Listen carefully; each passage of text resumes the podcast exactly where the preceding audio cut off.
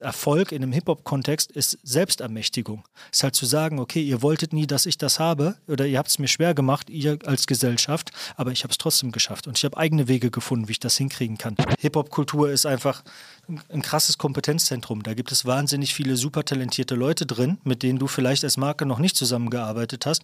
Plus, die haben Hip-Hop gefressen, die fühlen das. Denen muss man es nicht mehr erklären. Und bevor du jetzt irgendwo hingehst und sagst so, hey, wir hätten gerne was, was stilistisch so ähnlich ist wie das Haftbefehl-Cover, Frag doch den, der das Haftbefehl-Cover gemacht hat. Weil ich mich ja als äh, Hip-Hop-Journalist jahrelang mit Hip-Hop intensivst beschäftigt habe und es da halt was ist, wo man ja diese Sachen alle anwenden kann, weißt du? So, das ist halt, halt geil. So, und das ist außerdem total geil, wenn du die Welt mehr Hip-Hop machen kannst. Thema Takt. Der Hip-Hop-Business-Podcast mit Tobias Wilinski. Die Welt mehr Hip-Hop machen. Daran arbeitet Tobias Toxic Cargol schon seit mehr als 15 Jahren. Damals ist er bei hiphop.de gestartet, Chefredakteur und mittlerweile Herausgeber geworden. Um diesen Lebensabschnitt geht's vor allem in der kommenden Folge. In dieser geht's hauptsächlich um The Ambition, ein Beratungsunternehmen, das Marken in der Hip-Hop-Kultur verwurzeln möchte. The Ambition hat Tobias im Januar zusammen mit Philipp Böndel gegründet.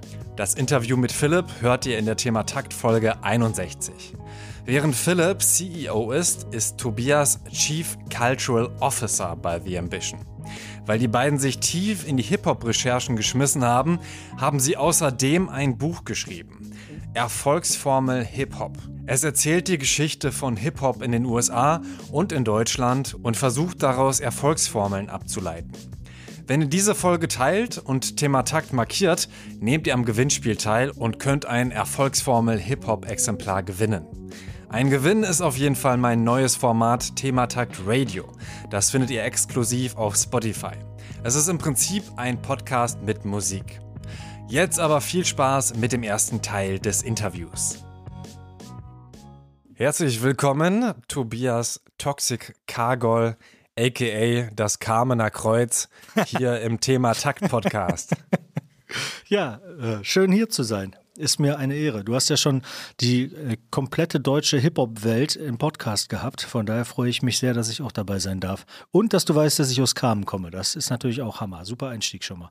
Na klar, ich komme aus Aalen. Da ist man äh, ein Nachbar. Quasi, genau. Da sind wir dann immer zum Schwimmen gegangen.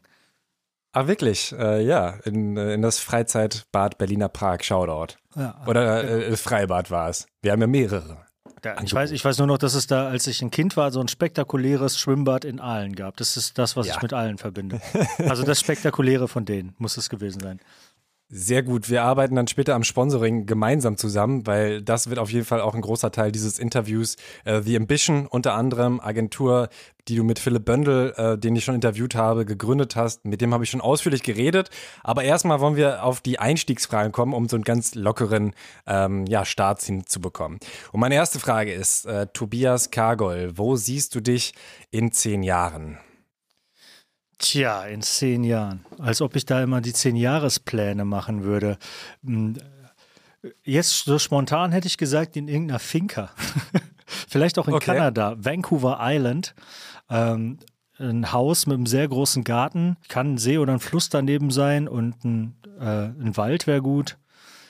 Mit meinen zwei Töchtern und meiner Frau äh, und genug Geld zum Leben und ich schreibe dann hauptberuflich Bücher. Krass, bist du großer Kanada-Fan oder warum ausgerechnet Vancouver? Na, ich, ich habe ja erst Finca gesagt und dann dachte ich mir, eigentlich gar keinen Bock auf Länder, wo ich mich mit meiner hellrosanen Haut jeden Tag mit äh, Sunblocker einschmieren muss.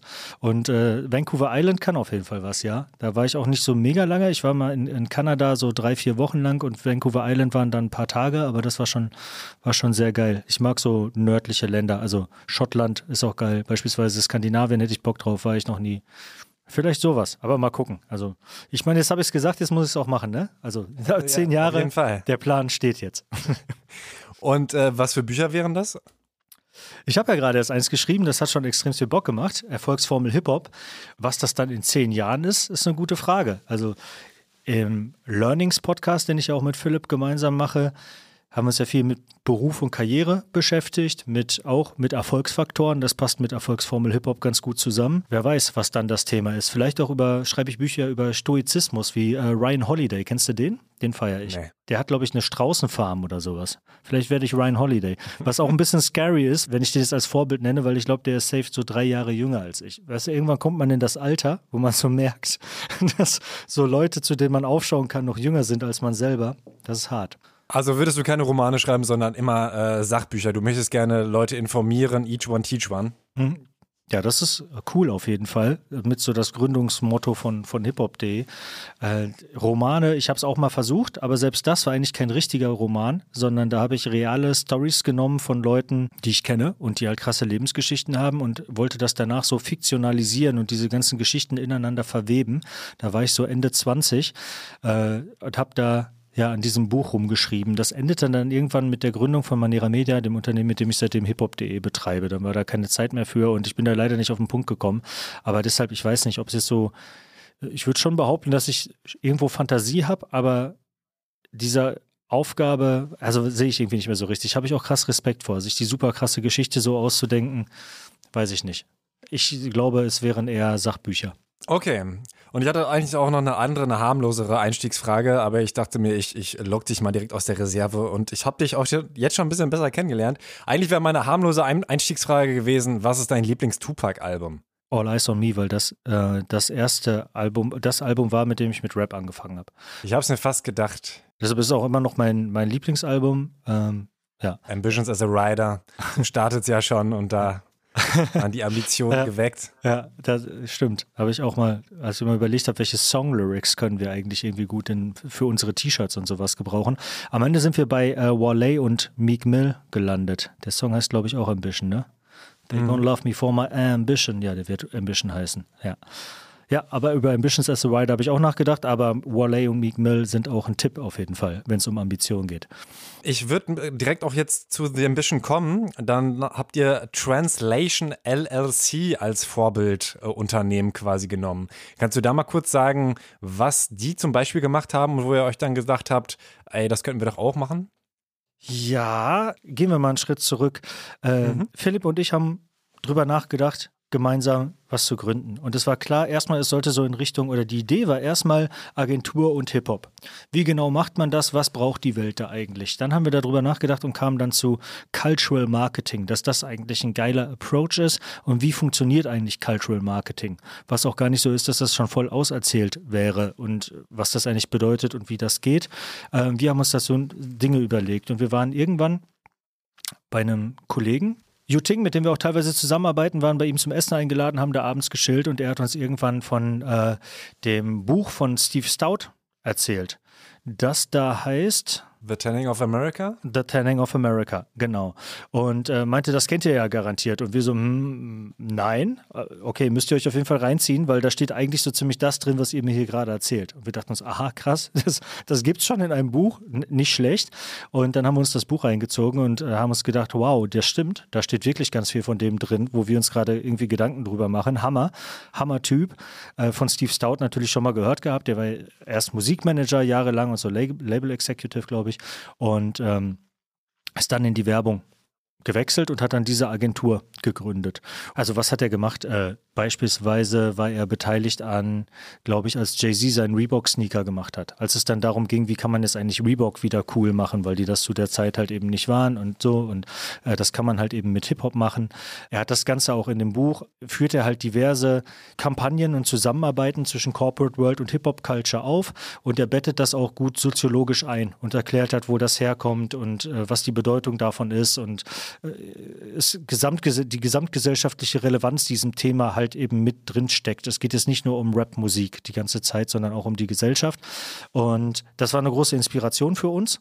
Äh, vielleicht auch eine Inspiration für unser Buch, wobei ich sagen würde, dass wir noch weitergehen. Einmal bei The Ambition, weil wir dann irgendwann einen Moment hatten, wo wir wieder mit einem sehr schlauen Menschen gesprochen haben, mit Christoph Wallraffen, jemand, der auch aus der Agenturwelt kommt und heute als Coach arbeitet und dem wir gebeten haben, mal unser ganzes Konzept zu challengen, bevor bevor wir losrennen, der uns das dann komplett auseinandergenommen hat, sodass wir dachten, ich muss jetzt erstmal etwas liegen. Und äh, was hat er zum Beispiel gesagt? Was ähm, überhaupt nicht geht? Ja, beispielsweise, dass man keine Agentur gründen will und warum Agenturgeschäft eigentlich scheiße ist. Und uns fiel dann eigentlich auch dazu auf, dass das auch gar nicht wirklich das ist, was man wirklich braucht, um das umzusetzen, was wir meinen, was umzusetzen wäre, war für Cultural Marketing, sondern dass das, was erstmal wichtig ist, viel mehr Wissen und Beratung ist. Es braucht nicht unbedingt jetzt irgendeine neue Bude, die sagt, äh, hey, wir haben hier einen Cutter sitzen und, der, und äh, den und den Kreativen und die haben irgendwie auch Ahnung von Hip-Hop. Es gibt unendlich viele Agenturen in Deutschland. Und da, da gibt es auch ein paar gute dabei. Und da gibt es auch ein paar dabei, wo irgendjemand schon mal Sammy Deluxe oder sogar Mako gehört hat. Und äh, das ist alles irgendwo auch schon da, aber das Problem ist halt richtig oder das, was oft fehlt, ist strategisch und gut an Cultural Marketing dran zu gehen, ein Konzept dafür zu haben, wie man eine Marke oder Produkte in einer Kultur verwurzeln kann. Und das halt eben nachhaltig und, und dauerhaft und organisch, sodass selber daraus halt was weiter wachsen kann und was, was passieren kann. Und damit haben wir uns super viel beschäftigt und auch für Leute greifbarer zu machen, was bedeutet eigentlich Hip-Hop. Das ist wiederum auch was, wo wir weitergehen, auch in unserem Buch Erfolgsformel Hip-Hop, als das Steve Stout in seinem tut. Er guckt nämlich schon sehr stark auf Rap und erzählt viele von seinen Cases, die er schon hat und ein paar andere. Ähm, haben auch manches daraus zitiert in unserem Buch, aber wir verstehen Hip-Hop nochmal weiter. Halt als eine Kultur, die Werte hat, die ein Mindset hat und zu der halt eben auch Street Art und Graffiti und Streetwear und Sneaker Culture und all das, Tanz, all das mit dazugehört und halt eben nicht nur Rap. Also ein bisschen eine neue, moderne Version von äh, den klassischen Elementen, von denen uns damals immer erzählt wurde, von diesen alten Jam-Besuchern, ne? mhm. die immer gesagt haben, wie sie früher noch mit Torch gebreakdanced haben. Und äh, da ist tatsächlich schon was dran. Und ähm, ja, das ist sehr, sehr fruchtbar für uns, dieser, dieser Ansatz jetzt. Können wir gleich vielleicht noch ein bisschen mehr drauf eingehen. Aber genau, dadurch ist Steve Stout auf jeden Fall eine Inspiration geworden, weil wie das immer so ist mit deutschem Rap, alles ist schon sieben Jahre vorher in den USA passiert und mit Markenkooperationen ist das natürlich auch im Extrem so. Mhm. Ich würde jetzt erstmal bei The Ambition bleiben, dann später auf das Buch eingehen. Mhm. Und zwar ähm, habt ihr ja jetzt seit acht, beziehungsweise wahrscheinlich gerade eben, wenn das rauskommt, so neun Monaten die Agentur. Ähm, ihr hattet auch schon drei Partner gefunden, als ich äh, Philipp interviewt hatte, mhm. unter anderem die Basketball-Bundesliga. Mit der habt ihr jetzt auch schon Konzepte erarbeitet, ein ja. erstes Video veröffentlicht. Äh, der Slogan ist da Welcome to Wow zum Beispiel. Ähm, vielleicht kannst du da einfach mal drauf eingehen. Äh, wie war die Zusammenarbeit da? Wie waren da so einzelne Schritte? Auch gerne äh, recht detailliert. Safe, sehr, sehr gerne. Äh, genau, denn eigentlich sind wir keine Agentur, sondern sind eine Beratung, ja, eine Consulting Company für Hip-Hop Culture nennen wir das. So, weil es halt eben darum geht, Umsetzung können wir vielleicht auch machen, aber eigentlich nicht, sondern was wir erstmal machen ist, wir beraten dich. Jetzt war die BBL, die Basketball-Bundesliga, einer unserer ersten Kunden fanden wir total spannend, weil wir gesagt haben, Basketball ist eigentlich die coolste Sportart der Welt aber Basketball in Deutschland mh, hm, geht so, irgendwie noch nicht so richtig. Und haben gleichzeitig halt gemerkt, dass unsere Ansprechpartner dort mega Bock hatten, progressiv und mutig zu sein und Dinge zu ändern und Dinge anders zu machen. Und dass der Mindset äh, da einfach so gepasst hat und haben uns dann gedacht, super, da haben wir Bock drauf. Äh, der, so und äh, das hat sich so bewahrheitet. Und wie wir da vorgegangen sind, ist das, wie wir es eben auch äh, normalerweise und idealerweise machen. Wir fangen mit Beratung an. Wir fangen an mit einem Culture Identity Guide. Dabei gucken wir uns an, wofür soll deine Marke stehen? Was ist deine Identität als Marke? Dann gucken wir uns Hip-Hop-Kultur an und gucken, wo gibt es denn Anknüpfungspunkte Anknüpfungspunkte. Ja, also könnte man zum Beispiel sagen, in der DNA von Hip-Hop liegt ähm, Wettbewerbsgeist. Um Wettbewerb geht es auch bei Basketball, super. Es geht um Skills bei Basketball, es geht aber immer auch um Style. Es kommt nicht nur auf den Punkt an, sondern soll auch noch geil aussehen. Ellie Hoop, rückwärts danken, dies, das, so. Das ist eigentlich äh, auch wieder eine Parallele zu Hip-Hop, weißt du? Ähm, dann, so kann man erstmal gucken, ähm, ist das hier jemand, der überhaupt zu Hip-Hop passt oder sagen wir dankend ab? Denn wir sagen ab, wenn wir merken, du hast einfach keine Schnittmenge mit Hip-Hop, es wird nicht funktionieren. Dann passiert, geht nur das, was wir halt nicht für gut halten, wo, wo man dann sagt so, hey, keine Ahnung, Milka hat Geburtstag, wir engagieren jetzt einen Rapper, wer kennt einen, alles klar, ich engagiere einen Rapper, wir machen mal einen Song, dann gibt es kurze Aufmerksamkeit. Im besten Fall ist es nicht peinlich. Das ist das Beste, was passieren kann. Und dann ist es danach aber wieder vorbei. Aber essen wir alle als Hip-Hop-Menschen ein Jahr später eher Milka als Rittersport? Ich glaube nicht. Nein. Weil mir nicht klar geworden ist, warum Milka ein, welche Rolle Milka ab jetzt in unserer Kultur zu spielen gedenkt und was Milka mit Hip-Hop gemeinsam hat und warum wir Hip-Hop in unsere, äh, Milka in unsere Kultur aufnehmen sollten und warum das eine besondere Aussage und Bedeutung für uns haben sollte unter all den Schokoladen, die es so gibt.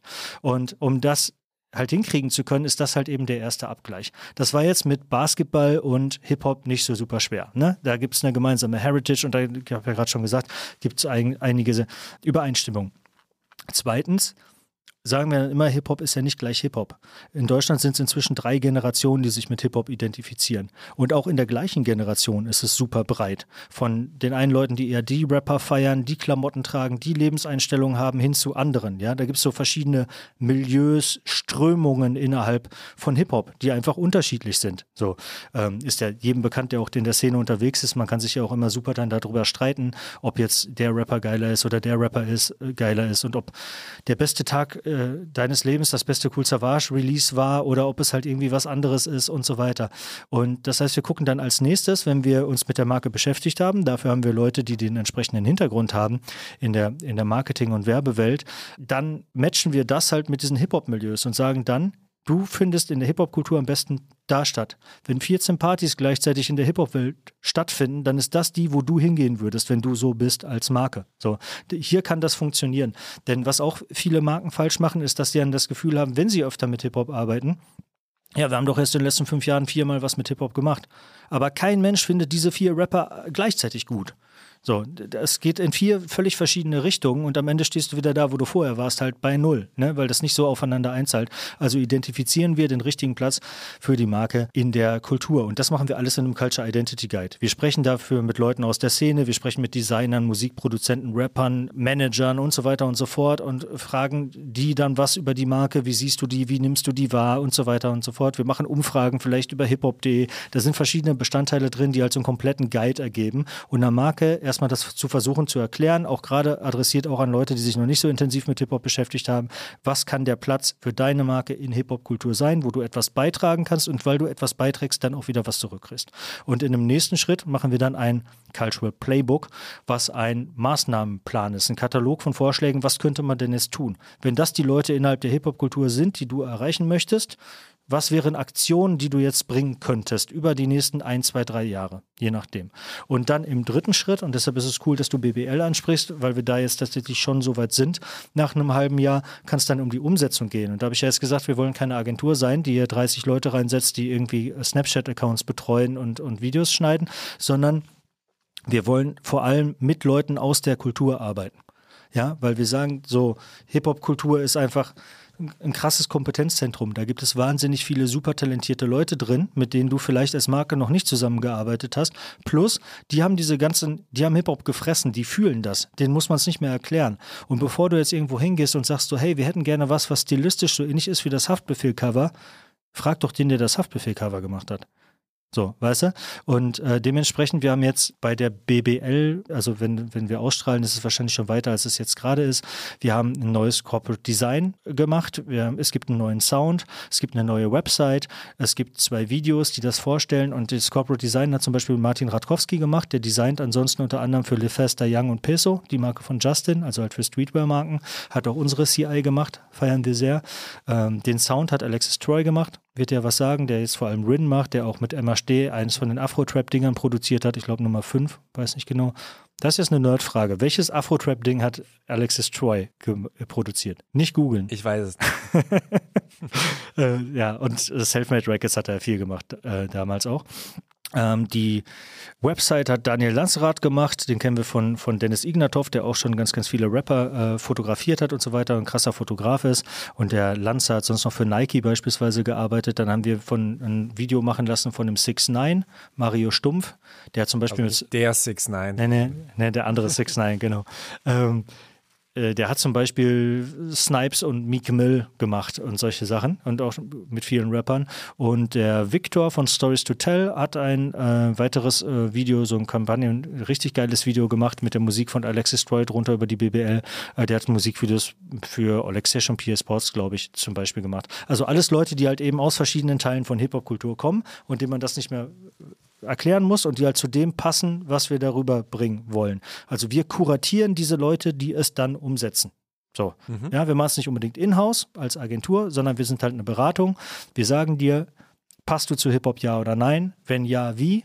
und mit wem kannst du zusammenarbeiten, um das umzusetzen. Und dabei kann vielleicht manchmal auch mal rauskommen, dass es am Ende eine Zusammenarbeit mit einem Rapper als Testimonial gibt, aber wir sind nicht die Influencer-Agentur für Hip-Hop, die die Telefonnummer von Apache hat und deshalb so. Das wäre zu stumpf mhm. und das machen auch schon 30 Leute und das wäre kein nachhaltiges Cultural Marketing. Und es hilft der Kultur nicht, was nochmal eine andere Sache dabei ist. So. Kannst du schon verraten, ob es da so eine ähm, Testimonial-Figur oder mehrere geben wird oder fällt das komplett weg in dem BBL-Beispiel? Mal schauen. Also jetzt ging es erstmal darum, diesen Relaunch zu machen von dem ganzen öffentlichen Auftreten und halt mehr Hip-Hop so in Look and Feel reinzubringen, äh, um einfach dieses ganze der die ganze Coolness, die im Basketball halt eben drinsteckt, noch, noch besser transportiert zu bekommen. Und dann wird man sehen, was halt alles noch die Zukunft bringt. Und ob da jetzt ein Rapper, ne, wie gesagt, es kann auch, ähm, oft kann man super geil mit Streetwear arbeiten beispielsweise. Oder es ist einfach eine Frage von dem Sound und es sind oft auch subtile Sachen. Also wir präsentieren das da jetzt gerade so, aber es muss dir jetzt nicht unbedingt auffallen und wir krempeln ja dann auch nicht zwangsläufig alles von, von Kopf bis Fuß jetzt nur auf Hip-Hop rum. Aber es sind halt so subtile Sachen, durch die sich Dinge dann mehr nach Hip-Hop anfühlen weißt du? Und ähm, ja, so arbeiten wir eigentlich äh, mit allen Kunden. Ich darf leider nicht so alle nennen, aber wir arbeiten noch mit Pernod Ricard, mit einem großen Mobilfunkanbieter, mit einer äh, bekannten Sneakermarke, mit einem Fußball-Bundesligisten, äh, mit einer Filialkette aus dem Bereich Kosmetik, habe ich mir überlegt, könnte man es umschreiben. Also mhm. ja, und äh, haben außerdem noch angefangen, so mit mehreren Rappern über, über eigene Produkte zu sprechen. Das ist noch so ein weiterer Geschäftszweig, wo wir gerade dran sind, wo wir ganz coole Partner haben aus verschiedenen Bereichen, die Dinge halt eben produzieren und auf der anderen Seite dann halt eben die Rapper haben, die Bock haben, Sachen zu machen. Das werden dann Eistees. Genau, der vierte, fünfte, sechste und siebte Eistee. Äh, nee, wahrscheinlich werden es eher keine Eistees, aber wer weiß, weil auch da ist ja wieder die Sache, äh, da Hip-Hop ja nicht gleich Hip-Hop ist, kann es tatsächlich mehr Platz als für einen Eistee geben, ne? weil verschiedene Musiker halt verschiedene Leute auch ansprechen und verschiedene Milieus und warum sollte es dann nicht auch verschiedene Eistees geben oder verschiedene Wodkas und so weiter, ne? Das ist natürlich auch möglich. Das stimmt. Ja, also jetzt gerade ist der Stand, glaube ich, dass Kapi, Hafti und Shirin David eigene Eistees haben. Ich weiß nicht, ob mittlerweile schon wieder welche dazugekommen sind. Nee, die, äh, von mehr weiß ich auch noch nicht. Und die drei. Und dann gibt es natürlich noch Four Bros, was halt auch irgendwo ein, ein Hip-Hop-Eistee ist, nur halt eben nicht von einem einzelnen Künstler. Aber so würde ich schon sagen, wir haben schon vier. Okay, was ist Four Bros? Ähm, das ist eine Marke, äh, von ähm, der Gründer kommt aus Lünen, sagt ihr vielleicht auch was, ist auch nicht so weit klar. weg von allen. Und die haben noch diverse, also die haben vor allem in erster, in erster Linie Eistee, dadurch habe ich die kennengelernt. Ich würde behaupten, das war das erste Produkt, bin aber nicht ganz sicher. Haben aber inzwischen auch diverse Süßigkeiten und andere, andere Dinge, Getränke und Süßigkeiten, würde ich mal so sagen. 4 BRO geschrieben, 4 Bro. Ja, mhm. und die gab es auch, boah, lass mich nicht lügen, aber ich würde sagen, schon vor dem KP-Eistee ist halt, also von daher irgendwo der, der vierte Hip-Hop-Eistee in Deutschland wenn wir jetzt nochmal auf die, die Ambition Kernkompetenz zurückblicken, also das war, glaube ich, für manche vielleicht noch ein bisschen kryptisch, selbst wenn sie, mhm. ähm, selbst, selbst wenn sie das äh, Philip Bundle Interview gehört, gehört haben, wo ich ja lange gebraucht habe, um zu verstehen, dass ihr eben keine Agentur seid. Er hat es dann mit, äh, wir sind die Makler der Kultur äh, umschrieben und ich glaube, das mhm. kann man dann ganz gut verstehen. Ihr versucht wirklich Leute zu vernetzen, wo es Sinn ergibt und ähm, habt eben diese Hip-Hop-Milieus, da gibt es 14 Stück, die ihr selbst definiert habt und guckt dann eben, in welche Milieus passt das. Kannst du vielleicht bei der BBL noch sagen, welche ihr dafür gefunden habt? Also welche ähm, waren da Beispiele und die auch gerne dann per Namen nennen? Oder warst du da gar nicht so drin in dem Prozess? Ja und nein. Also tatsächlich gibt es da, meine Aufgabe ist, ich bin ja Chief Cultural Officer. Das heißt, ich kümmere mich um Kultur. Und es gibt ja wahnsinnig viel ja, Grundlagenarbeit, die da eigentlich zu tun ist, wo es halt eben darum geht, sich mit Hip-Hop auseinanderzusetzen und äh, Hip-Hop halt eben zu verstehen, um es auch irgendwo erklärbar zu machen. Und das ist dann vor allem mein Teil. Äh, da bin ich nicht zwangsläufig dann bei der Anwendung dabei. Und ich äh, würde da jetzt ungern äh, zu sehr aus, aus dem Guide, den wir für die BBL gemacht haben, vorlesen, weil das dann, mhm. ne, dann ein bisschen so ja auch für den, für den Kunden ist und ich mir sonst so vorkomme wie der Arzt, der hier irgendwie die Patientenakte äh, diskutiert. Aber also weiß ich noch, wir haben da mehrere Gruppen halt gefunden, wo wir das Gefühl hatten, die würden gut passen. Dann haben wir dann einer gesagt, ey, ihr habt ganz viele Übereinstimmungen äh, mit von den Einstellungen her und so weiter. Äh, mit der Gruppe, die ist aber vielleicht gar nicht so super sportaffin, deshalb wird das vielleicht nicht ganz passen. Dann gibt es hier eine andere Gruppe, die äh, würde auch super passen, die ist vom Alter her aber eher so wie ich, Ende 30. Wenn wir jetzt Trendsetter-mäßig vorangehen wollen und auch zeigen wollen, ey, BBL meint das ernst und hat ernsthaftes Interesse für Basketball und hat auch Ahnung davon und so weiter und so fort, dann lass uns hier nicht auf die 38-Jährigen setzen. Die können gerne mit ihren Töchtern zum Basketballspiel kommen, aber wir müssen noch ein bisschen jünger ansetzen und haben, sind dann am Ende auf ein Milieu gekommen, äh, wo auch äh, US-Rap zum Beispiel größer ist, wo aber auch ein bisschen äh, aktuelle deutsche Sachen äh, mit reinfließen, wenn wir es bei Musik bleiben. Also mehr so in die New Wave-Richtung auch. Was ich zum Beispiel sagen kann, kam bei dem Sound. Ich weiß nicht, ob du den schon gehört hast, mit dem wir mit Alexis nee. Tour gemacht haben. Ähm, ich glaube nicht, also ich habe das Video gesehen, da war der wahrscheinlich drin, ne? Ja, genau, da war der auch schon mit drin. Da war ich zwischendurch ein bisschen involviert. Da haben wir dann halt eben auch das daraus abgeleitet, was hören denn Leute, die so und so sind, was hören die dann für Artists. Dann wurden verschiedene Vorbilder diskutiert, so in welche Richtung könnte man denn gehen. Zwischendurch hatten wir mal eine Linie, die ging eher so, war so angelehnt an KDB-Track, komme auf den Namen nicht mehr. Der, der Beat war so ein bisschen Da Baby-mäßig, da haben wir uns dann wieder gegen entschieden, da haben wir uns dann mehr für eine Richtung entschieden, die mehr an ASAP Ferg orientiert ist, was ich auch Hammer fand, weil ich großer ASAP Ferg-Fan bin. Ähm, hatten dann noch weitere zwei Songbeispiele. Das war einer von G-Eazy und einer von Meek Mill, 1am. Ähm, so, und die kannst du dir jetzt alle anhören. Nichts davon klingt genauso wie dieser Beat, weil es halt Inspiration war und natürlich nicht darum ging, irgendwas zu beiten, denn äh, dafür sind wir auch da, dass man sich nicht mit sowas dann lächerlich macht, um da halt dann was zu finden, was halt progressiv und zeitgemäß ist und gleichzeitig so zeitlos, dass die BBL diesen Sound jetzt auch äh, exzessiv verwenden kann, drei Jahre lang, ohne dass es einem zum Hals raushängt oder nächsten Sommer wieder aus, out ist.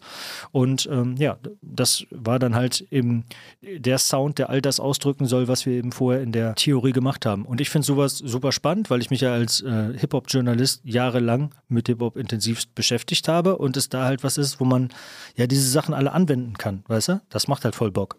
So, das ist halt, halt geil. So, und es ist außerdem total geil, wenn du ähm, die Welt mehr Hip-Hop machen kannst wie beispielsweise die BBL oder irgendwelche Produkte. Weißt du, vielleicht ist es ja als nächstes irgendwie die C-Klasse von Mercedes-Benz, who knows, weißt du? Und ähm, das macht Bock. So, und es macht außerdem Bock, wenn du coole, geile Leute, die was drauf hast, da halt eben reinbringen kannst in diese Position und an diese Jobs bringen kannst. Und keine Ahnung, ich habe total Bock auf das Eröffnungsspiel der neuen Basketball-Bundesliga-Saison. Äh, hoffe, da diesen Sound zu hören und dann Sachen da drin wiederzufinden auf das All-Star-Game auf jeden Fall. Da mhm. weiß ich noch, damals war, äh, boah, es war bestimmt so 2004, da war damals auf der BBL-Seite so ein äh, Voting. Da konnte man abstimmen, welcher Rapper, ich glaube, es waren auch schließlich Rapper, ähm, da auftreten soll. Und ich weiß gar nicht mehr, wer gewonnen hat. Kann sogar sein, dass es Oli Banjo war. Mhm. Ähm, ich weiß es nicht mehr. Aber da hatte ich schon das Gefühl, dass da auch ein Hip-Hop-Bezug war. Meinst du, ähm, die Liga hat den Bezug ein bisschen verloren. Also wie gesagt, das sind ja viele, viele Jahre, die dazwischen liegen. Ich habe es seitdem nicht mehr wirklich verfolgt. Also die Nähe gibt es da auf jeden Fall. Es war ja auch deren Initiative, uns anzusprechen. Der Sebastiano, der das da den Bereich verantwortet, das Marketing und unser Ansprechpartner ist, äh, ja, von, von dem ging das halt auch mit aus. Und wir haben auch Leute zum Beispiel bei uns im Team, die im Gegenteil zu mir auch gut gespielt haben und so auf einer, weiß ich gar nicht, semi-professionellen Ebene oder so, keine Ahnung, ne? aber halt schon so ein paar Hallen mal von innen gesehen haben und irgendwie die im deutschen Basketball die Atmosphäre und so einschätzen können. Und das sind ähm, auch sehr, sehr weltoffene Menschen da. Also selbst die, die keine Ahnung, jetzt vielleicht nicht den ganzen Tag Rap zu Hause pumpen und Streetwear tragen und Sneakers sammeln und dann nochmal einen Zug malen gehen. Äh, für die funktioniert das halt eben auch, weil da muss man natürlich auch immer gucken. Also, du hast auch gesagt, wir haben auch mit Bundesligisten gesprochen und äh, arbeiten auch mit einem. Und bei Fußball ist das halt auch super spannend. Wenn wir sagen, wir machen Cultural Marketing und es geht darum, halt mit einer Kultur zu interagieren. Du kannst auch nicht Basketball machen, ohne Basketballkultur halt auf dem Schirm zu haben oder mit einem Fußballverein arbeiten, ohne über Fußballkultur nachzudenken. So, ja, das würde komplett auch der Idee widersprechen, denn es geht nicht nur darum, dass wir sagen, wir lieben Hip-Hop und kennen uns damit ganz gut aus, sondern es geht auch darum, dass ich glaube, dass wenn ich mich mit Marketing beschäftige, dass Cultural Marketing eine, eine geile Methode ist. Dass man dabei halt dann wahrnimmt, so dass eine Kultur ein lebendiger Organismus ist, dass man es da mit Menschen zu tun hat. Und dass es um Austausch mit diesen Menschen geht. Und dass man sich vielleicht immer so ein bisschen so ähnlich vorstellen kann, als äh, weiß nicht, wie wenn ich damals nach, nach Düsseldorf gekommen bin aus Kam, dann musste ich mich ja auch erstmal beim Open Mic beweisen und musste erstmal zeigen, dass ich irgendwie real bin und dass ich es ernst meine und so weiter und so fort, ja. Und irgendwann. Also du hast gerappt, um das äh, nochmal einzuordnen. Das wissen ja. vielleicht manche Leute nicht. Ja, äh, ich war, glaube ich, auch öfter da und habe dann auch nicht gerappt, weil mein Problem war, ich dachte dann, okay, wie kann ich hier in dieser Hip-Hop-Szene in Düsseldorf Fuß fassen? Was gibt's hier? Ja, eine gute Freestyle-Kultur. Ne? Eclac Squad hat das hier irgendwann angefangen, 97 ging das, glaube ich, los. Hier gab es so Leute wie Jesen, der auch mal ein Mixi Reward Deluxe Battle gewonnen hat, den Adi von Millionadi, der man von den Vorher über Deutschland DVDs vielleicht noch kennt. Wer ist hier alles rumgerannt? Äh, Tuni, Farid, Olsen, Nemesis, der leider verstorben ist, von der Antilopen-Gang. Und all solche Leute waren da damals zu der Zeit am Start. Und äh, ja, mein Problem war nur, ich habe zwar Texte geschrieben und auch mal, hatte schon zwei, drei Songs aufgenommen, aber konnte halt null Freestyle, ne? Musste das halt dann da lernen und naja, ich bin wahrscheinlich nicht besonders positiv aufgefallen, was das angeht. Was ist eine Line von dir, die du vortragen würdest? Boah.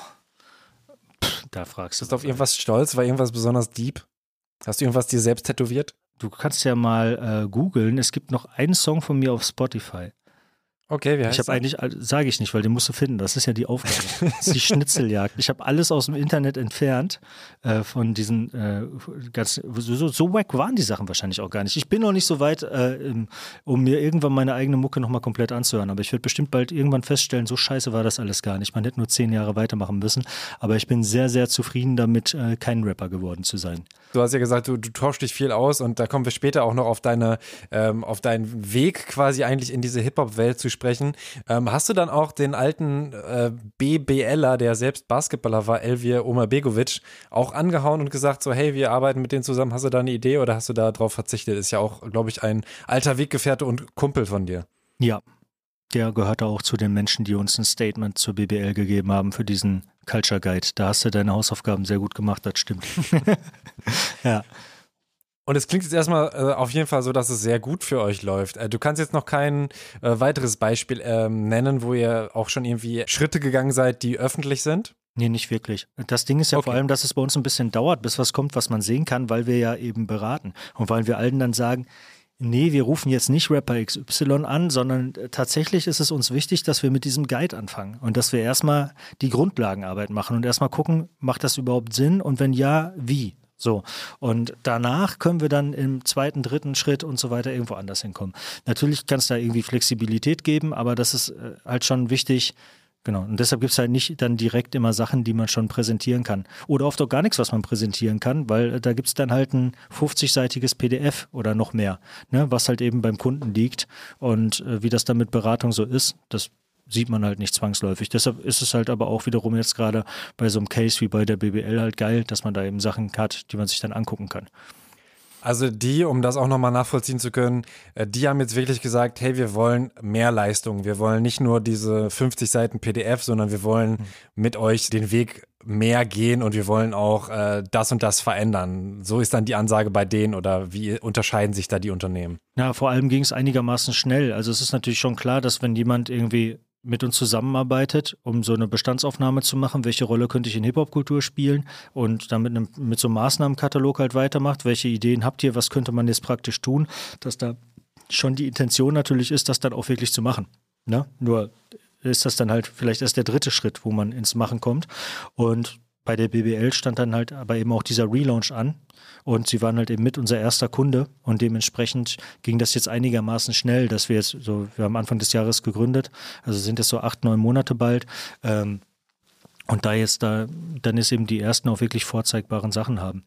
Ist es denn leicht, sowas äh, in Rechnung zu stellen, weil das ja irgendwie nicht so ganz so klar ist und äh, weil es wahrscheinlich auch voll schwer vergleichbar ist, gerade weil es genau das, was ihr macht, ja nun nicht gibt und weil vielleicht andere auch nicht unbedingt sagen, wie viel würdet ihr dafür nehmen und dafür nehmen. Äh, wie geht dir das oder euch, da irgendwie ganz klar äh, eine Tabelle zu haben, zu sagen, äh, dafür wollen wir so viel, dafür wollen wir so viel, dafür wollen wir so viel? Genau, das gehört ja natürlich mit zu dem Prozess für uns, sich darüber Gedanken zu machen. Macht man das mit Pauschalen und, äh, oder macht man das stundenweise und so weiter und so fort. Ähm, das, wovon ich gerade gesprochen habe, sind vor allem fertige Produkte, die dann auch einen festen Preis haben. Also es ist schon ein sehr größerer Aufwand und Apparat, der dahinter steht für das, was wir da machen. Ich glaube, wenn ich einfach gesagt hätte, hallo, ich bin Toxic, ich kenne mich gut mit Hip-Hop aus, ich interview Rapper seit vielen Jahren, ich kann euch mal beraten, dann wäre das eine ganz andere Nummer gewesen. So ist das halt eine sehr strukturierte Herangehensweise, wo eine Menge Theoriearbeit halt einfach hintersteckt und so und was das Ganze halt wertiger macht, was es tatsächlich besser macht und so, was das Ganze auf ein anderes Level hebt, als jetzt mal einen Kamillentee mit einem Rap-Journalisten trinken zu gehen. Ihr habt da ja so einen recht wissenschaftlichen Ansatz, auch wie ihr eben ja. eure äh, Culture äh, Identity Guide und das Culture Playbook, quasi dann eben die Anweisung, dieses 50 Seiten PDF, wie ihr das gestaltet habt und erstmal ähm, daran gegangen seid, wie ihr das machen wollt. Ist das von dir gekommen? Also du hast ja den Master sogar in Sozialwissenschaften gemacht. Das heißt, du hast schon so ein bisschen Bock auf Wissenschaft gehabt oder hast du dich da eher durchgequält und bist jetzt auch nicht so der, der wissenschaftliche Kopf hinter The Ambition? Doch, ich habe da voll Bock drauf. also das ist jetzt nicht alles meine Ideen. Der Typ, der hier bei uns immer mit 280 auf der linken Spur fährt, ist Fiddy, Philipp. Von ihm kommt da natürlich auch super, super viel. Aber meine Rolle ist auf jeden Fall, der Hip-Hop-Professor zu sein bei uns und sich mit all sowas zu beschäftigen. Und gerade ich habe auch unter, ich habe Medienwissenschaften, Politikwissenschaften und Soziologie studiert und da treffen sich dann so diese Sachen wieder, weil da ist natürlich dann auch viel Soziologisches drin. Oder sich einfach mit Kulturen auseinanderzusetzen. Ich hätte wahrscheinlich auch Spaß daran, wenn ich dann später auf Vancouver Island lebe in zehn Jahren.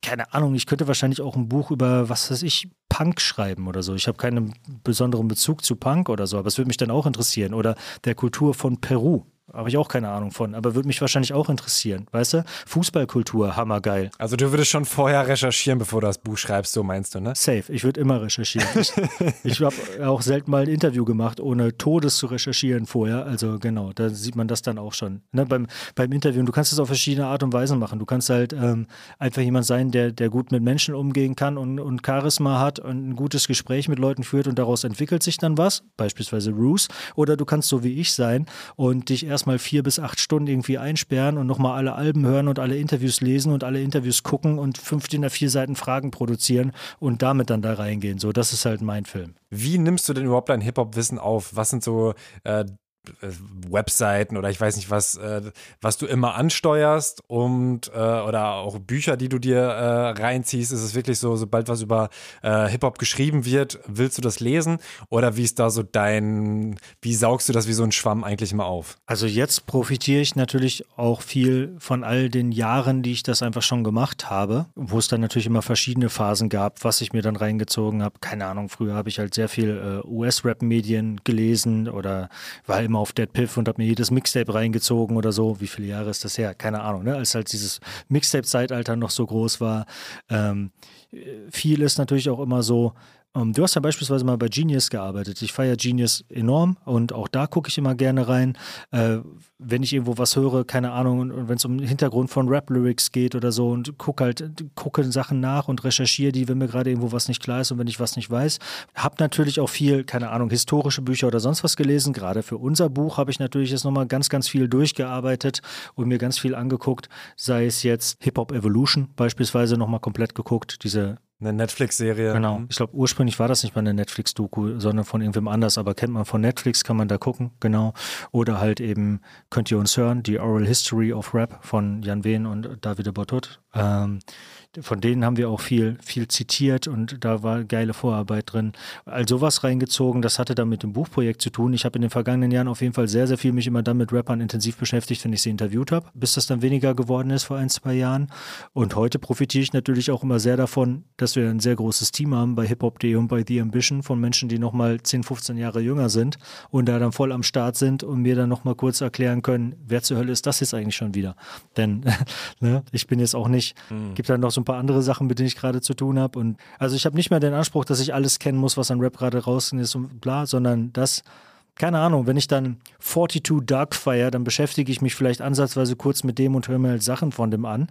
Äh, wenn ich irgendwas nicht besonders feiere und denjenigen auch nicht interviewe in den nächsten drei Wochen, ja, dann frage ich halt wen aus dem Team, ne? Um da meine Wissenslücken mhm. vielleicht zu schließen. Ich meine jetzt auch weniger die Mucke selbst, sondern eher so das Umfeld. Also ihr schreibt ja eben auch in eurem äh, The Ambition Blog immer News, mhm. was gerade für Kooperation vor allem oder was eben gerade ähm, in Amerika so rauskommt. Ist das, das, äh, ist das etwas, was du auch häufiger verfolgst oder weniger? Äh, die Artikel schreiben Alina und Till. Da lese ich dann den Artikel, wenn er fertig ist. Mhm. Äh, was ich sonst vielleicht noch nennen könnte, es gibt bei Hypebeast und vor allem auch bei High Snobiety auch sehr, sehr viele Sachen, die auch eher auf eine theoretische Ebene gehen und die uns auch viel gebracht haben, neben Steve Stout beispielsweise. Ja, weil es auch da in den USA, also High Snobiety ist ja ein, äh, kommt ja aus Deutschland, aber ist halt eben englischsprachig und international unterwegs und deshalb könnte man es vielleicht dann auch eher in den USA verorten, auch wenn das nicht wirklich stimmt. Aber da so aus den USA ist man da halt eben auch schon mal ein paar Schritte weiter und da gibt es eben auch Leute, die sich zum Beispiel High Snobiety sehr geil auch kulturell mit Hip-Hop beschäftigen. Natürlich mit einem ganz anderen Teil von Hip-Hop, weil das ist ja was anderes als Hip-Hop.de. Hip-Hop.de ist sehr, sehr rap-lastig und macht aber halt eben auch äh, Streetwear, Fashion, ein bisschen Sneaker und so weiter. Und die sind halt eben Mode und machen ein bisschen Rap so in andersrum, ne? Und kommen halt eben aus der Streetwear-Ecke, beschäftigen sich da aber sehr extrem mit kulturellen Fragen dabei. Das feiere ich zum Beispiel. Was mich auf jeden Fall interessieren würde, Deutschrap Me Too. Ist ja in der Rap-Welt, so nehme ich es war, irgendwie ein großes Ding äh, und ist jetzt ja überhaupt nichts Positives für Hip-Hop in Deutschland, sage ich mal. Mhm. Habt ihr da auch ähm, schon gemerkt, dass das quasi in die andere Welt, also zum Beispiel in, in Kunden, in die Kundenwelt quasi übergeschwappt ist und da Leute wirklich sagen, ähm, ey, was da gerade abgeht, mit Hip-Hop will ich gar nichts zu tun haben? Oder ist äh, das eher so, dass es da überhaupt gar nicht so ankommt und eher so in de, der Blase quasi bleibt? Ich glaube, in dem Fall wüsste ich, fällt mir jetzt gerade nichts ganz Konkretes ein, aber also ich glaube schon, dass es da Aufmerksamkeit natürlich drauf gibt, was in der, in der Rap-Szene auch so passiert und was da halt abgeht und dass natürlich auch Unternehmen äh, sich darüber Gedanken machen, ja, klar. Aber ihr habt dadurch, äh, hat noch niemand gesagt, ey, ähm, wir sind da raus. Also ihr hattet das Beispiel jetzt noch nicht. Also Brand Safety, wie es dann da so genannt wird, ist natürlich schon öfter mal ab und zu mal ein Thema. Gar nicht mal so oft, wie es sein müsste. Erklär das gerne nochmal. Das hatte ich schon im, im anderen Interview gehört mhm. und ich äh, kannte den Begriff noch nicht. Also man kann sich das ja ungefähr vorstellen, aber äh, ja. was versteht man unter Brand Safety? Man könnte es ja so mit Markensicherheit wörtlich übersetzen, ne? Und im Endeffekt geht es halt eben darum, dass wenn du jetzt äh, es dein Job ist, so eine Marke aufzubauen, sondern du hast jetzt ein Unternehmen gegründet und du bringst jetzt irgendwie, keine Ahnung, Milchreis auf den Markt und du überlegst dir halt, wofür soll dieser Milchreis stehen und wie soll der irgendwie wahrgenommen werden und du arbeitest jetzt mit jemandem zusammen oder machst irgendeine Aktion, dann soll das natürlich das weiter stärken, wie du dich halt darstellen willst und nicht reinscheißen.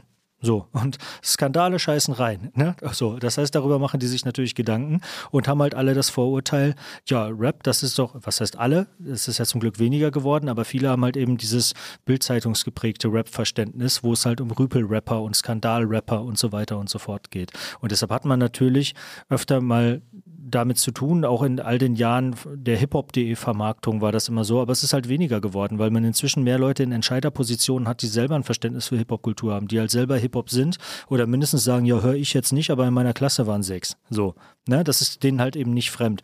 Deshalb ist da schon alles einfacher geworden.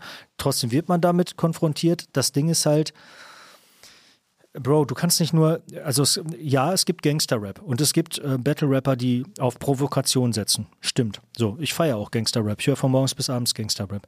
Aber es ist ja jetzt nicht so, als könntest du nur Skandale haben, wenn du mit einem Rapper zusammenarbeitest. Erstens sind nicht alle Gangster-Rapper und nicht alle gehen über Provokation und sonst was. Zweitens, wenn du dein ganzes Geld auf Wendler gesetzt hast, hast du danach auch die Kacke am Schuh. So, weißt du? Und da gibt es ja viele Beispiele dafür. Gerade wenn man jetzt auch über MeToo nachdenkt und so. Das ist ja ein, ein Problem, was es äh, in der deutschen Rap-Szene auch gibt, definitiv. Aber es ist ja kein Problem, was die Rap-Szene exklusiv hätte. Genauso wie ganz viele andere Probleme die Rap-Szene nicht exklusiv hat. Das Ding ist halt, Rapper leben auch sehr öffentlich und die sagen eine Menge Sachen und die nehmen kein Blatt vor den Mund. Und vielleicht kriegt man da Sachen dann nochmal schneller und offener mit. Man kann es fast positiv sehen. Bei denen weißt du schon vorher, wo du dran bist. Gibt es vielleicht weniger Leichen im Keller, weil wenn die Leichen im Keller haben, haben die die schon lange aufs Albumcover gepackt. So. Und ähm, ja, deshalb, ich bestreite, dass es ein größeres Brand Safety Problem in Hip-Hop gibt als woanders. Dann muss man halt eben verstehen, ja, natürlich, wenn du eine Marke bist, du willst mit einem zusammenarbeiten, wie immer, wenn du mit einem zusammenarbeitest, auch wenn zwei Rapper zusammenarbeiten, du musst halt überlegen, passt derjenige zu mir? Möchte ich mit dem arbeiten? Es geht um mehr als der hat super viel Reichweite. Dann gibt es halt verschiedene Rapper, verschiedene Richtungen innerhalb von Rap. Nicht jeder ist Gangster-Rapper und wie bei uns geht es auch gar nicht darum, dass du immer mit einem Rapper zusammenarbeiten musst. Ja, ist cool, aber vielleicht reden wir lieber über dein, deine, dein Corporate Design, also ne, wie du halt optisch, grafisch so auftrittst. Oder es geht um deinen Sound. Vielleicht kann man was mit Streetwear machen. Wenn du mit einem Tänzer arbeitest oder mit Streetwear, hast du jetzt auch nicht unbedingt ein Brand Safety-Problem. Also das ist, glaube ich, eine ganz, ganz große äh, Hemmschwelle gewesen, also in den letzten Jahren und auch dafür, um mehr Geld in Hip-Hop Subkultur reinzubekommen und um irgendwie Dinge möglich machen zu können, weil da viele immer Angst hatten von wegen, ja, aber Skandal und Gangster und so weiter und so fort. Aber es ist auch irgendwo okay, weil äh, wir, wir als Hip-Hop wollten ja auch provozieren. Also du kannst auch nicht Leuten den Fickfinger zeigen und danach irgendwie ähm, dann rumheulen, wenn die dann die, die Straßenseite wechseln. Ne? Also es ging ja teilweise auch eben äh, darum, damit halt ein Statement zu machen. Im Endeffekt war ja dieser, dieser Fickfinger auch eigentlich nur eine, eine Reaktion darauf, wie man sich halt äh, von der Gesellschaft behandelt fühlte, sei es als Hip-Hop oder weil es vielleicht Menschen sind, die selbst von, von Marginalisierung, von Diskriminierung betroffen sind, durch Klassismus, also durch Armut quasi oder durch Rassismus oder durch Sexismus oder so. Und man dann auf so eine Art dann halt vielleicht auch provokativ darauf reagiert, indem man dann vielleicht sagt, okay, du gehst davon aus, ich glaube bestimmt, weil ich schwarze Haare habe, dann gebe ich mich halt erst recht so.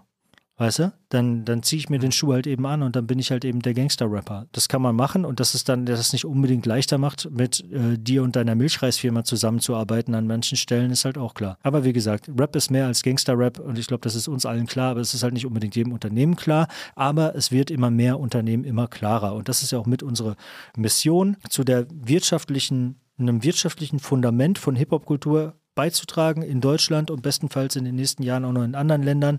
Und dafür beraten wir Unternehmen oder alle Institutionen, die darauf Bock haben oder schreiben halt so ein Buch wie Erfolgsformel Hip-Hop, was auf der einen Seite Leuten aus der Kult an Leute aus der Kultur adressiert ist, aber auch gleichzeitig an den Dude, der vielleicht sagt so, ja, ich habe immer Gitarrenmusik gehört, aber ich stehe hier gerade am Frankfurter Flughafen, gleich geht's nach Chicago, ich nehme das mal mit hier, das Buch, weil dann verstehe ich vielleicht mal, wovon ihr alle reden, weil 50 Prozent von jungen Menschen sich mit Hip-Hop identifizieren in Deutschland. Und das ist eine Realität, die um dich herum ist. Und wenn du mit deiner Milchreisfirma noch weiter Milchreis verkaufen willst und nicht warten willst, bis Capital Bran Milchreis rausgebracht hat und dir den Platz im Kühlregal wegnimmt, dann lies unser Buch und mach dir Gedanken, wie du in dieser Welt existieren kannst. Bin auf jeden Fall großer Milchreis-Fan, äh, da hast du mich abgeholt. Aber was mich interessiert, wo fängt denn Hip-Hop an? Also gerade weil es ja immer mehr Genres gibt, ihr habt ja auch nicht äh, umsonst so viele äh, Milieus selbst definiert. Ähm, Wird es nicht eh immer schwieriger, ähm, äh, quasi Hip-Hop in unserer Welt zu ähm, definieren oder beziehungsweise irgendwo auch eine klare Abgrenzung zu finden, weil es irgendwie fast schon omnipräsent ist oder nimmst du das überhaupt gar nicht so wahr? Hast du das Gefühl, Hip-Hop existiert in ganz vielen Bereichen so null? Es ist auf jeden Fall omnipräsent und es prägt und dominiert populäre Kultur. So, mittlerweile auch in Deutschland, in den USA sowieso seit vielen Jahren. Frankreich kennst du dich ja auch sehr gut aus. Können wir uns auch mhm. vielleicht nochmal außerhalb des Podcasts gerne zwei Stunden drüber unterhalten, dann kann ich von dir nochmal was lernen. Aber also ja, Hip-Hop ist omnipräsent und ist sehr, sehr vielfältig. Ich finde einfach so jetzt persönlich vom Interesse her immer dieses Definitionsding, ist das jetzt noch Hip-Hop oder schon nicht mehr, nicht so super spannend. Ich finde vor allem, dass Hip-Hop populäre Kultur prägt und Pop wird immer mehr zu Hip-Hop und Hip-Hop wird nicht immer mehr zu Pop. Also vielleicht teilweise auch und da gibt es dann auch negative Tendenzen. Da muss man natürlich auffassen. Ich habe aber nicht das Gefühl, dass sich Hip-Hop wie so eine Brausetablette im Mainstream auflöst, sondern mehr, dass es den Mainstream umformt und durchzieht und dass das viel damit zu tun hat, wie Hip-Hop ist, weil Hip-Hop sehr, sehr anpassungsfähig ist. Alleine schon, weil wir so eine Kulturtechnik wie das Sampling haben, was ja nicht nur darin besteht, dass du eine alte Soul- oder Funkplatte nimmst, ein Stück Musik daraus nimmst, Drums dazu spielst und daraus deinen eigenen Song machst, sondern das hast du ja genauso, wenn man in Streetwear verschiedene Dinge aufnimmt und umformt und anders macht. Oder in Street Art hat man das auch, ja. Das äh, sehr oft halt Sachen, die einen umgeben und um einen herumfliegen, die halt aufgenommen und umgeformt werden. Und deshalb kann es halt einen Finch geben, der Hip-Hop ist und gewisse Musikrichtungen und äh, Lebensrealitäten und so weiter aufnimmt und in seine Musik rausbringt und es ist gleichzeitig Hip-Hop oder es kann auch ein Apache geben und so weiter, ja. Und das ist halt breit und das ist irgendwo alles Hip-Hop und äh, klar, wenn man dann wissenschaftlich rangehen will, kann man sich dann fragen, wo hört es denn auf, wo es dann nicht mehr Hip-Hop ist. Das ist dann vielleicht schwierig, aber sehr, sehr, sehr viel ist in Hip-Hop integrierbar, ohne dass Hip-Hop davon irgendwie kaputt gehen würde. Ich würde jetzt so langsam zum Buch übergehen, aber auch gleichzeitig in, in dein dein, ja, ich sag mal, Alltag ist wahrscheinlich schwer zu sagen, aber ich kann mir auf jeden Fall ganz schwer vorstellen, wie du jetzt in den letzten Monaten gearbeitet hast, weil du ja eben äh, hiphop.de herausgibst, weil du einen Learnings-Podcast machst, weil du ein Buch jetzt geschrieben hast und dann nebenbei noch The Ambition hast und ich habe wahrscheinlich sogar noch Sachen vergessen, die da äh, jetzt gar nicht genannt wurden. Ähm, wie ähm, hast du dich da jetzt äh, aufgeteilt oder fokussiert in den letzten Monaten? Ja, hartes Thema. War auf jeden Fall krass. ziemlich, ziemlich viele Gewichte auf die Stange gepackt, auf jeden Fall. Auch irgendwo äh, mit Absicht, aber ist halt schon sehr, sehr schnell, sehr, sehr steil gegangen mit The Ambition. Deshalb musste ich das noch ein bisschen schneller hinkriegen. Also ich bin in der, äh, bin ja mittlerweile Herausgeber von hiphop.de, schon seit längerer Zeit nicht mehr Chefredakteur, bin in der Redaktion nicht mit drin. Es gibt andere Leute, die die verschiedenen Bereiche leiten. Video, Social Media, Text, die Vermarktung und so weiter. Ich habe dann immer wieder mit einzelnen Dingen was zu tun, wenn es, keine Ahnung, wenn es nötig ist, dass ich da mithelfe, wenn es grundlegende Dinge sind und so weiter und so fort. Hätte auch noch weniger sein dürfen dann zu der Zeit. Da kamen dann teilweise jetzt auch Sachen zusammen, dass bei hiphop.de halt auch viel zu tun war. Da auch wieder ein größerer äh, Wandel einfach, wie das so oft ist und man wieder viele Sachen neu aufstellen musste. Also es hat sich alles nicht von alleine gemacht. Ich meine, die, die Hip-Hop-Welt in Deutschland war auch sehr, sehr wild in den letzten 12 bis 24 Monaten. Äh, das heißt, da war halt eben viel zu tun. Hm. Äh, einmal die Woche dann halt eben den, den Podcast beim Handelsblatt machen, Learnings und dazu halt eben noch schneller als erwartet noch mehr zu tun bei The Ambition, was ja super positiv ist. Ne? Und das war tatsächlich sehr schwer unter einen Hut zu bekommen. Wie das in der Praxis funktioniert ist, also zum einen mehr Projektmanager, mehr Leute, die organisieren bei hiphop.de. Äh, unter anderem den Dino, Dino Dessi, der äh, mir in den im operativen Geschäft einfach super viel abnimmt und sich da um alles kümmert im Management und auch andere Leute. Weißt du, Hip-Hop war vorher ein Haufen von Textredakteuren, wo man dann gesagt hat, einer von denen wird der, der beste Schreiber wird dann Chefredakteur und dann soll er den Laden organisieren so mäßig. Ne? Und wir haben irgendwann dann mehr und mehr, als wir auch mehr zu einem Medienunternehmen geworden sind und es umgebaut haben zu einem Medienunternehmen, auch mehr Leute dazugeholt, die vielleicht eher einen Agenturhintergrund haben oder die halt von einem Label kommen und die Projektmanagement können und so weiter. Und die haben vielleicht vor einem Jahr noch ein Rockalbum gearbeitet und jetzt organisieren sie halt eine Show bei hiphop.de. Genau, also da nehmen mir viele Leute was ab und dann The Ambition und Hip-Hop.de, Manera Media sitzen im gleichen Gebäude nebeneinander. Äh, es gibt auch teilweise nicht nur mich, so Leute, die halt für beide Unternehmen arbeiten. Äh, die Wege sind da kurz. Man kann dann eine Menge Synergien nutzen, denn wir brauchen natürlich bei The Ambition jede Menge Cultural Experts, also Leute, die sich sehr gut mit Hip-Hop auskennen, mit den verschiedensten Bereichen. Da haben wir natürlich unter anderem auch viele bei hiphop.de gefunden. Sei es jetzt Mascha, die halt Tänzerin ist und sich in der ganzen Tanzwelt super gut auskennt. Oder Leute wie beispielsweise Vito, der mir sehr viel immer über. Nenn, nenn gern die ganzen Namen, die vollen Vito Namen. Thiemann, jemand, der in, von dem ich in den letzten Jahren sehr viel über die aktuelle aktuelle Hip-Hop-Rap-Generation lernen konnte und über New Wave beispielsweise sehr, sehr viel lernen konnte. Mascha heißt Petrischewa mit Nachnamen. Also eine ne Menge Leute, die auch für beide Unternehmen in der, an der einen oder anderen Stelle arbeiten. So funktionierte das und ja, es war schweineviel Arbeit und da kann man nochmal etwas äh, nachjustieren. Was vor allem ich krass finde ist, also wenn man viel Organisatorisches zu tun hat und viele Meetings und solche Sachen, dann den Wechsel hinzubekommen auf so ein Deep Dive in irgendwelche Themen. Denn wie schon gesagt, ich finde es super geil, vier bis acht Stunden mich in die Welt von irgendeinem Rapper, den ich jetzt interviewe, reinzuarbeiten. Und das ist halt relativ schwer zusammenzubringen mit, ey, wo du gerade schon mal hier bist, können wir noch mal kurz das besprechen und ein Meeting, anderes Meeting, noch ein Meeting und so weiter und so fort. Das führt dann teilweise dazu, dass ich tagsüber Meetings mache und nachts den Deep Dive und dann wird es halt irgendwann anstrengend und so, weil ich habe auch zwei zwei Kinder und eine Frau und weißt du, das muss man dann halt irgendwie alles zusammenbekommen. Aber das war jetzt auch einfach so eine Phase, weil einfach ich weiß, welches Potenzial in The Ambition drin steckt und wie geil das ist und ich da totes Bock drauf habe. Und dann hatten wir halt noch diese Schnapsidee, dass wir jetzt auch noch ein Buch schreiben müssten. Dafür ich, bin ich dann zum Beispiel zweimal in die Hütte gegangen, habe mir äh, ein Ferienhaus gemietet, habe dann da einfach geschrieben von morgens bis abends und nichts anderes gemacht. Wie habt ihr an dem Buch gearbeitet? Also ihr habt euch auch das aufgeteilt. Ihr habt ja einige Interviews auch geführt. Äh, du hast ja schon vorher, äh, könnt ihr uns hören, erwähnt. Mhm. Da ist es ja eine Oral History, das heißt, da wurden äh, Jan und David Interviews äh, quasi transkribiert und die hintereinander geschrieben. Ihr habt aber ja wirklich dann Textteile und ähm, eine ganz andere Form, wie er da dran gearbeitet hat. Amadeus äh, Amatüner, den ich auch schon interviewt habe, ja. hat ja auch mitgearbeitet. Ja. Ähm, wie ähm, seid ihr daran gegangen? Ja, wir haben Interviews geführt mit Leuten wie Elvir, Spectre, Ashraf von 6pm, Karl Kenai, Tierstar, Roos, Fu, dem Gründer von HipHop.de, noch ein paar. Ähm, es ging uns aber in erster Linie nicht darum, Hip-Hop zu dokumentieren, sondern es eher zu, zu interpretieren. Ja? Und halt zu sagen, guck mal, es gibt doch schon Hip-Hop Evolution und es gibt doch schon die Oral History of Rap. Warum soll ich jetzt auch nochmal Martin Stieber anrufen und sagen, kannst du mir das alles nochmal erklären, weil ich brauche den O-Ton von dir dann sample ich doch. Ist doch eine Hip-Hop-Kulturtechnik.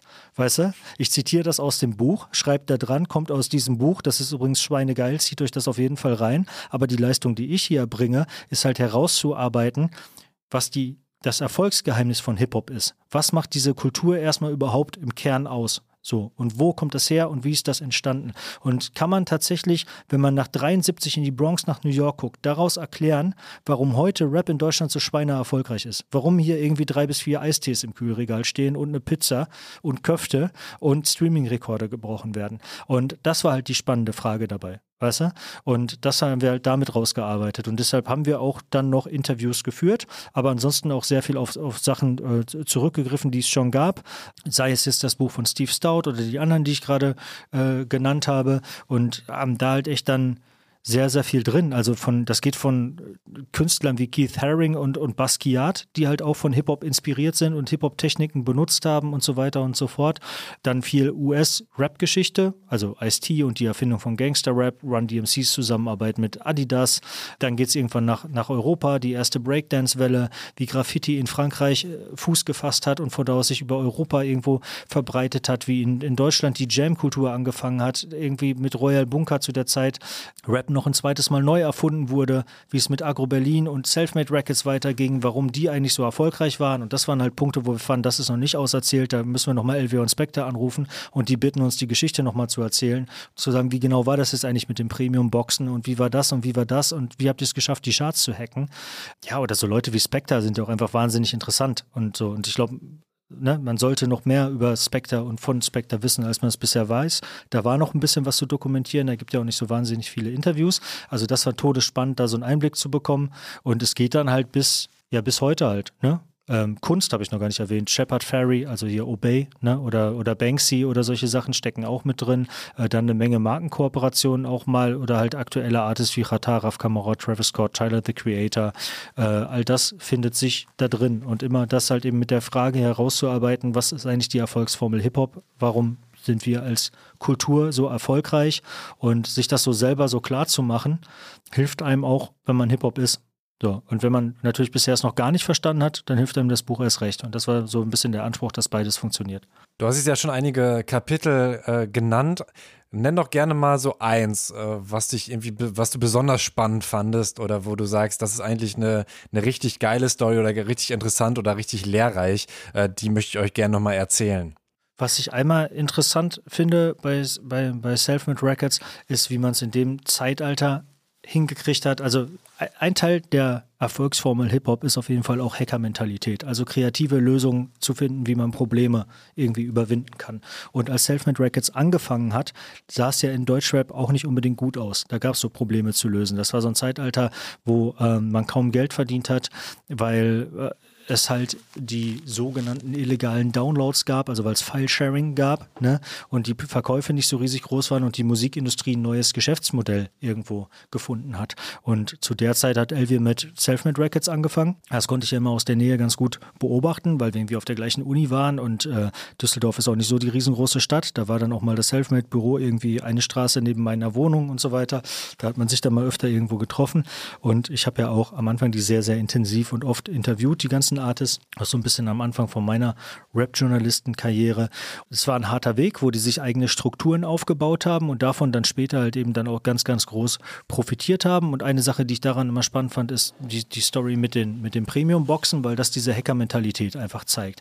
Dann halt zu sagen, okay, wie komme ich auf Platz 1 der Charts? Die Charts sind umsatzbasiert. Das heißt, wenn ich ein teureres Produkt verkaufe, dann ist es vergleichsweise leichter, auf Platz 1 der Charts zu kommen. Also verkaufe ich eben eine Premium-Box und packe da halt eben mehr Sachen rein. Da musste man überhaupt erstmal drauf kommen.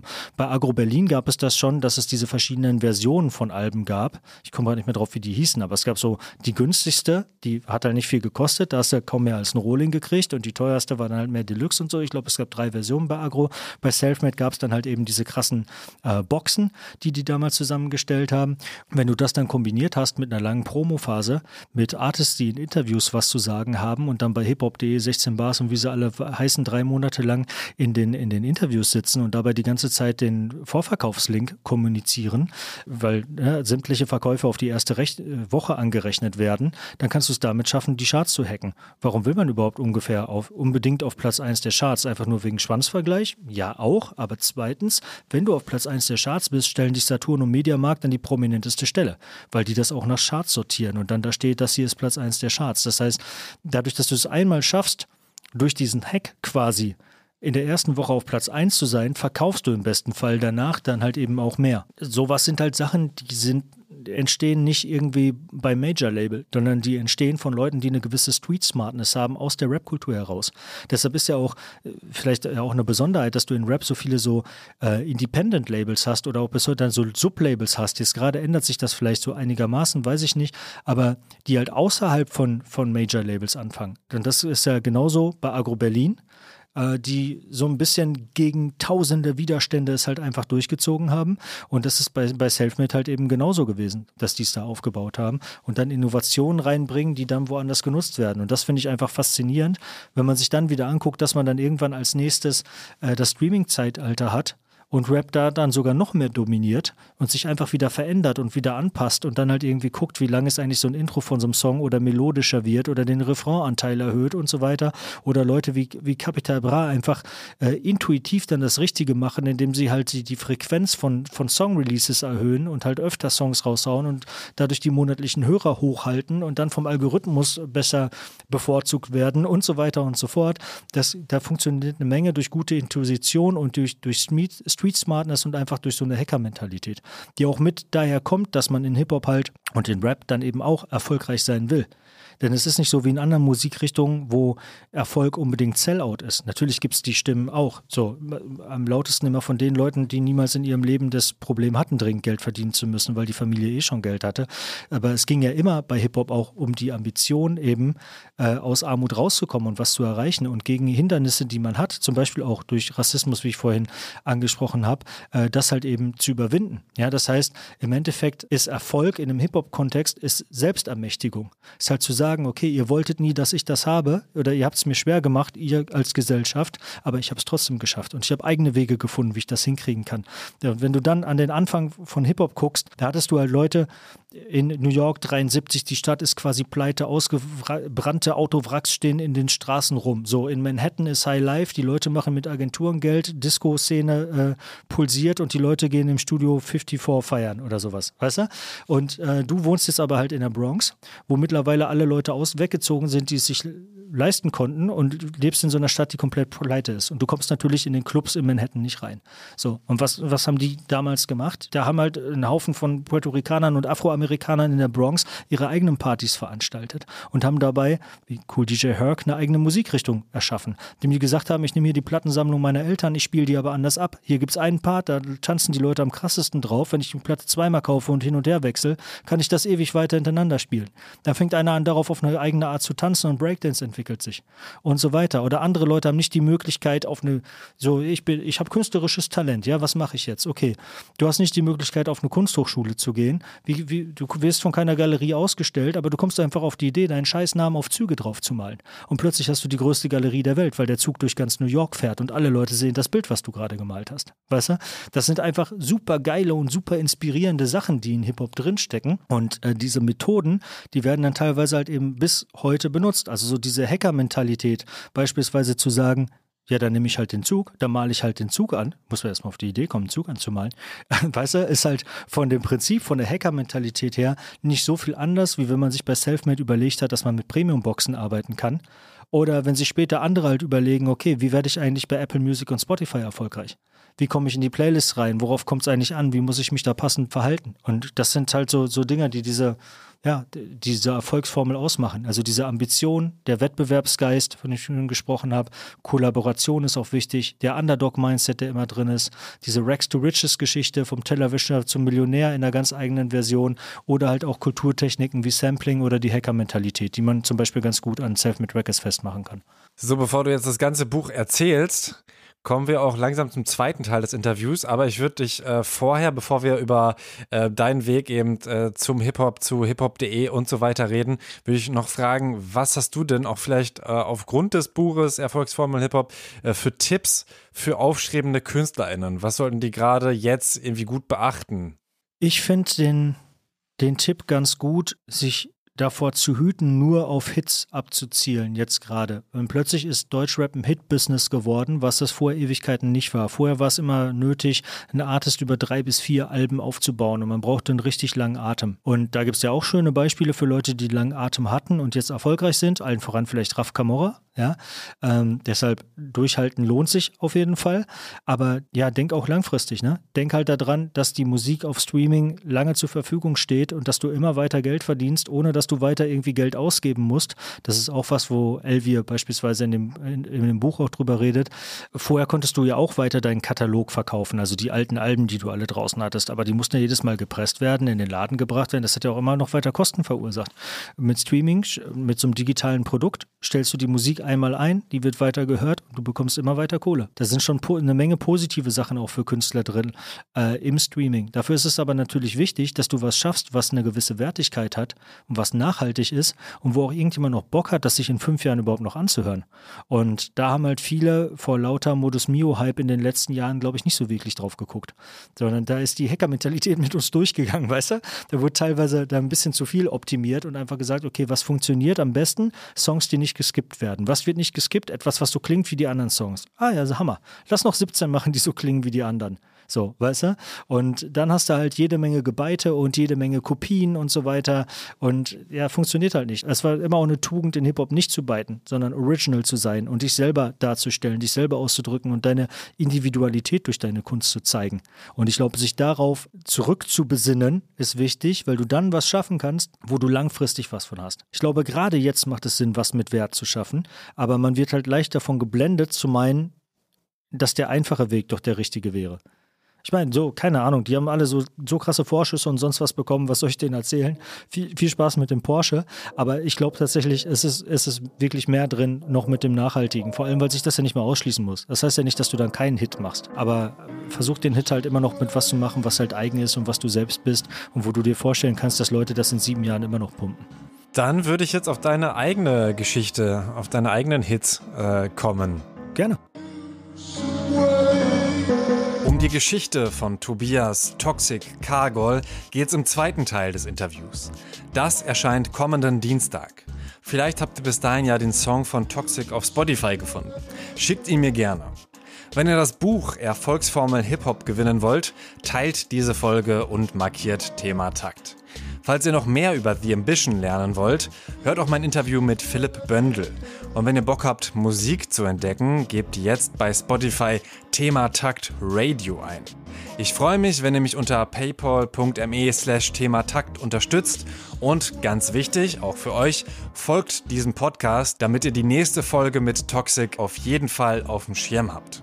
Mein Name ist Tobias Wilinski, ich danke euch fürs Zuhören, bis bald. Thema Takt der Hip-Hop Business Podcast mit Tobias Wilinski. thank you